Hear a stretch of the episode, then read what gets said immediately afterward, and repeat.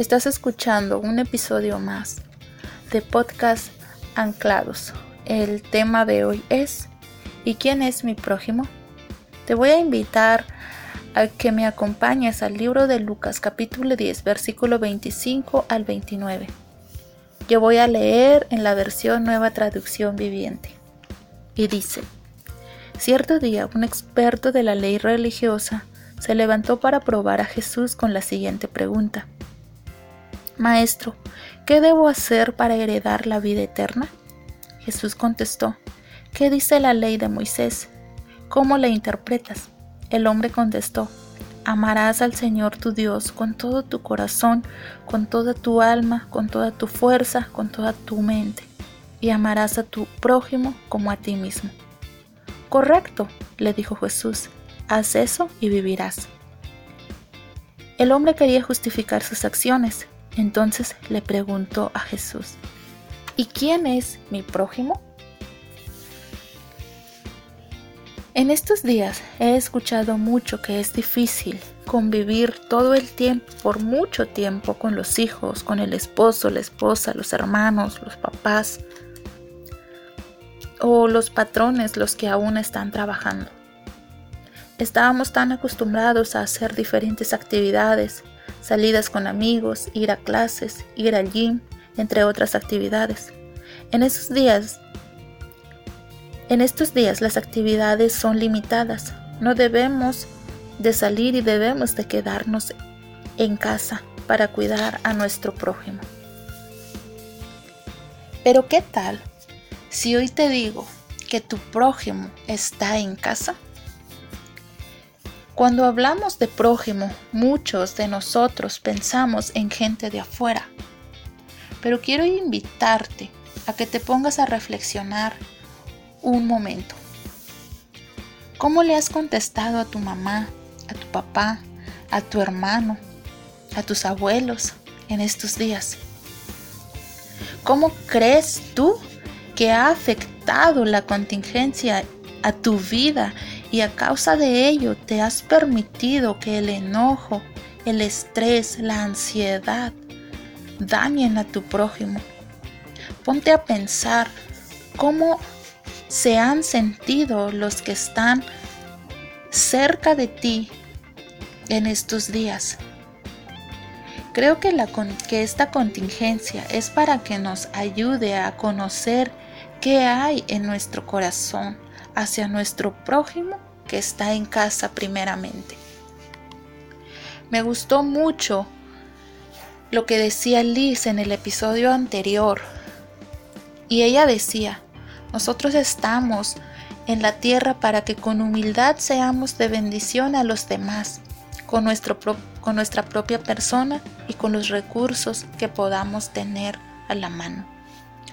No está diciendo de tenerlo todo económicamente o estar súper bien emocionalmente para poder ayudar y amar al prójimo, sino que con humildad y recordando siempre con la ayuda de Dios. Quiero que me acompañes al libro de Eclesiastés 11:4 que dice, el agricultor que espera el clima perfecto nunca siembra. Si contempla cada nube, nunca cosecha. Si esperamos a sentir amor por todos, tal vez nunca lleguemos a sentirlo. Recordemos que amar es una decisión. Si empezamos amando al prójimo de casa, es una gran oportunidad para desarrollar este mandamiento, este carácter en casa, para así después de que tengamos la oportunidad de salir libremente fuera, mostrarle al prójimo, a los de afuera, el carácter y amor de Jesús polido desde casa. Porque cuando algo conocemos desde el corazón, el corazón nos impulsa a demostrarlo, a accionar.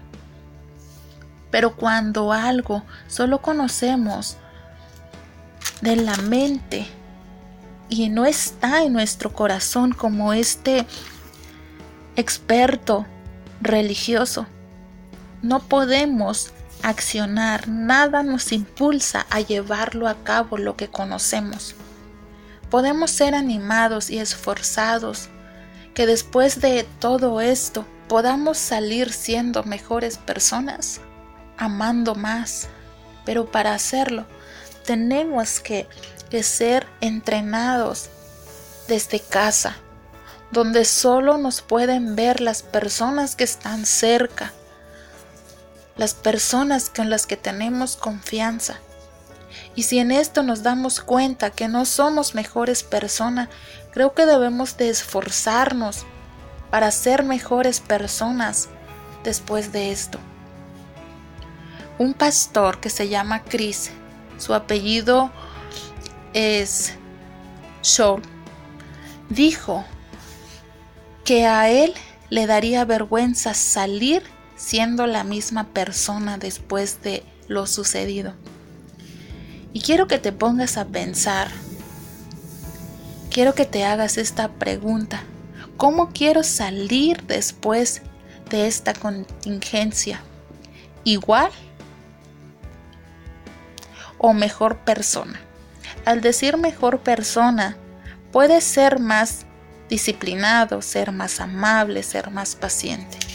Es un reto que podamos este hacernos y pensar y querer tener esa valentía de decir yo quiero salir siendo una mejor persona. Porque si nosotros amamos a nuestro prójimo, podemos llegar a amar a Dios Así como dice en el versículo 27 de Lucas 10, dice, amarás al Señor tu Dios con todo tu corazón, con toda tu alma, con toda tu fuerza y con toda tu mente, y amarás a tu prójimo como a ti mismo. Quiero invitarte que oremos todos. No sé si alguien de los que va a escuchar este episodio no ha hecho nunca una oración, pero una oración es hablar con Dios, hablar palabras que que salgan de tu corazón. Entonces yo te quiero invitar a que hagamos una oración, a que hablemos con Dios y pedirle que Él nos ayude a ser mejores personas, a poder amar al prójimo que hoy está en casa y así después podemos demostrar ese amor a todos. Entonces te invito a que cierres tus ojos y podamos orar. Dios, te damos gracias por tu palabra. Gracias porque sabemos, Señor Jesús, que eres es tu palabra quien nos guía, quien nos dice qué hacer. Yo te pido, Espíritu Santo, que tú escudriñes nuestros corazones y que si estamos fallando en estos días o hemos fallado siempre en no amar como tú amas a nuestro prójimo, te pido que nos perdones y te pido que nos ayudes a amarlo y poder desarrollar este mandato, este carácter en estos días. Dios, yo sé que tú hablas, yo sé que tú nos escuchas y queremos salir de esto siendo mejores personas, poder ayudar, amar a nuestro prójimo. Tu palabra dice que amemos a nuestros enemigos. Y tal vez en estos días estemos pasando por días que, que no podemos entender, pero que estos días nos haga reflexionar y podamos decir, yo quiero salir siendo una mejor persona, amando más, demostrando afecto más. Dios, te pedimos que nos ayudes y te pedimos que tú bendigas a cada joven que va a escuchar este episodio. Gracias porque eres bueno, gracias porque nos has cuidado y sabemos que nos seguirás cuidando, porque nuestra confianza nuestra confianza está en ti. Gracias Dios, en el nombre de Jesús. Amén. Pues gracias por escucharnos y te invitamos a que nos sigas escuchando en el siguiente episodio. Nos vemos pronto. Adiós.